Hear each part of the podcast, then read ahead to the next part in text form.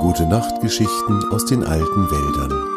Dein Betthupferl am Freitagabend.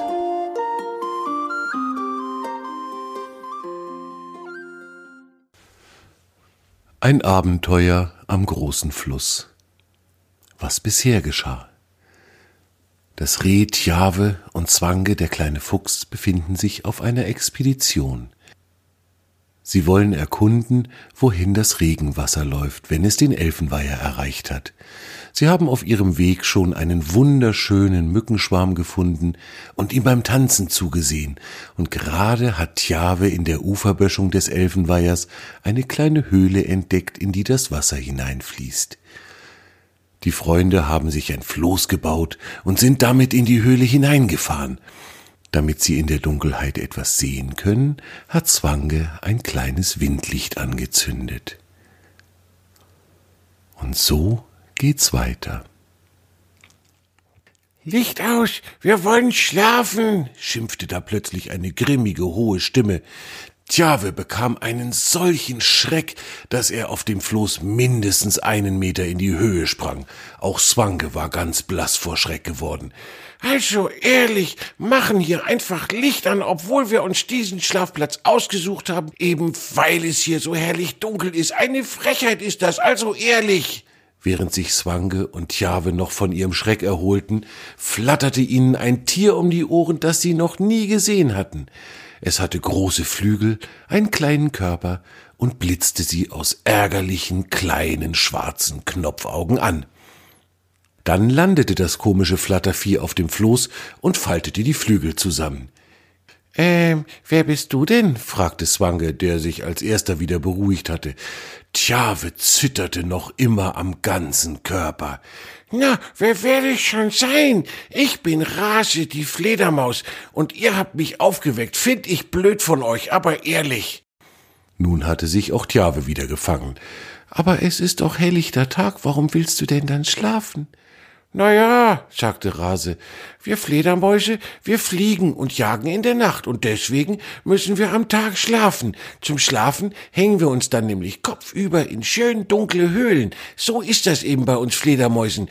Meine Geschwister haben aber leider einen viel besseren Schlaf als ich und deswegen haben sie euch Randalierer noch gar nicht gehört. Oh, das tut uns sehr leid, dass wir dich aufgeweckt haben, sagte Swange. Dabei haben wir doch in unserem Expeditionseid geschworen, dass wir andere Tiere nicht so doll stören wollen. Bitte verzeih uns. Rase war aber schon gar nicht mehr böse, denn sie wollte jetzt gerne hören, was das wohl für eine Expedition sei, auf der Swange und Tjave sich da befanden. Ich hab einen tollen Vorschlag, Rase, sagte Tjave. Was hältst du davon, wenn du uns den Weg aus dieser Höhle heraus zeigst und uns begleitest? Dann hätten wir genügend Zeit, dir unsere Geschichte zu erzählen und dir zu berichten, was das Ziel unserer Expedition ist. Dieser Vorschlag gefiel Rase und Zwange sehr gut, und so machte es sich Rase so gut es ging gemütlich. Leider gab es auf dem ganzen Floß keine Gelegenheit, sich kopfüber hinzuhängen, also musste Rase wohl oder übel sitzen. Sie setzte sich bei Swanger auf den Kopf und zeigte ihm den Weg.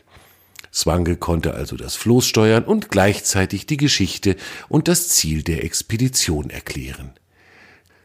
Gerade erzählte Swange von dem wunderschönen Mückentanz, den die beiden schon erlebt hatten, da unterbrach ihn Tjave, der plötzlich ganz aufgeregt losplapperte. Swange, Swange, Rase, Rase, schaut doch mal, da hinten ist Licht. Und tatsächlich, in einiger Entfernung konnten die drei das Ende der Höhle sehen. In den Höhleneingang schien die warme Sommersonne hinein, und Tjave und Zwange freuten sich sehr darüber.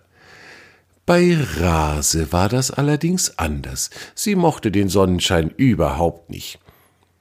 Um nicht noch mehr Sonnenschein abzubekommen, verabschiedete sie sich schnell von den beiden Freunden und flatterte zurück zu ihrem Schlafplatz. Swange und Tjave aber tauchten einige Minuten später aus der Höhle auf und sahen den Fluss im herrlichsten Sonnenschein zwischen kleinen blühenden Büschen hindurchfließen.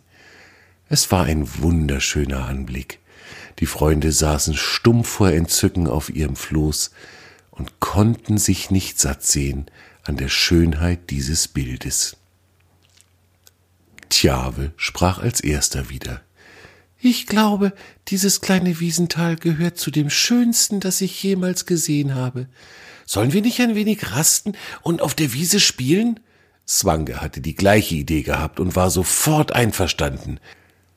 Also lenkten die zwei ihr Floß an das Ufer und banden es mit einer starken Leine an einer alten Trauerweide fest, die ihnen einen ihrer dicksten Äste hilfsbereit entgegenneigte. Vielen Dank, liebe Weide, sagte Swange, und auch Tjave bedankte sich mit ein paar freundlichen Worten bei ihr. Die Weide schüttelte als Antwort einmal kurz ihre mächtige Krone und schien sich zu freuen, dass sie Besuch bekommen hatte. Tjave erfund ein lustiges Tanzspiel, bei dem er und Zwange immer um die Weide herumtanzten und dabei versuchen mussten, sich gegenseitig zu fangen. Das Spiel dauerte sehr lange und irgendwann ließen sich die beiden Freunde völlig erschöpft in das Gras unter der Weide fallen. Die Weide bog einige Äste ganz tief herunter und deckte Swange und Tjave mit ihren weichen, grünen Blättern zu. Die beiden schliefen glücklich ein und wachten erst nach einigen Stunden wieder auf.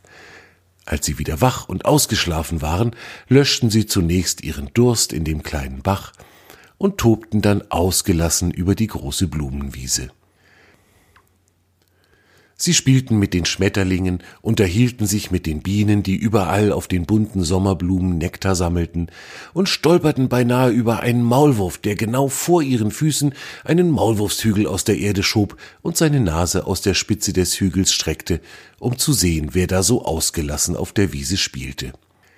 Er verriet den beiden Freunden, dass in dieses Wiesental nur ganz selten Freunde kamen und dass sich deshalb alle Bewohner des Tals über Swankes und Javes Besuch sehr freuten. Als er seine Erzählung beendet hatte, verschwand er ebenso schnell wieder in seinem Maulwurfsgang, wie er aufgetaucht war. Swange und Jave waren sehr verwundert über den lustigen Maulwurf, der sich so schnell wieder versteckt hatte, als es Abend wurde und die Sonne langsam unterging, wurde es den beiden aber klar, warum der Maulwurf so geheimnisvoll getan hatte und warum er so schnell wieder verschwunden war. Er hatte in aller Eile allen Bewohnern des Tals Bescheid gesagt, dass Besucher gekommen waren und hatte ein Willkommensfest organisiert. Plötzlich Tjave und Zwange hatten gerade beschlossen, sich schlafen zu legen, sprangen überall auf der Wiese kleine Fackeln aus den frischen Maulwurfshügeln und begannen zu brennen. Der Maulwurf hatte in Windeseile viele Gänge gegraben und unter jeden Maulwurfshügel eine kleine Fackel gelegt. Diese Fackeln steckte er nun von unten aus der Erde heraus. Wo immer eine Fackel aus der Erde schaute, kamen drei Glühwürmchen angesaust und zündeten sie an. In kürzester Zeit brannten überall auf der Wiese hunderte von kleinen Fackeln, die das ganze Tal in ein wunderschönes Licht tauchten. In der Mitte der Wiese aber hatten die Tiere einen großen Haufen trockener Äste und Baumrindenstücke aufgeschichtet. Den entzündeten die Glühwürmchen ebenfalls. Um dieses Feuer herum wurden kleine Tische und Bänke aufgestellt und das Willkommensfest begann. Alle Bewohner des Tals scharten sich um das große Feuer und wollten gerne von Tjave und Zwange hören, warum und wie sie in das Wiesental gekommen waren. Die beiden mussten viele Male die Geschichte von der Expedition erzählen und auch von Rase der Fledermaus. Auch an diesem Abend sprach Tjave noch immer von Explikition, was ihm manchen vorwurfsvollen Seitenblick von Zwange einbrachte. Aber das war Tjave egal denn er war glücklich.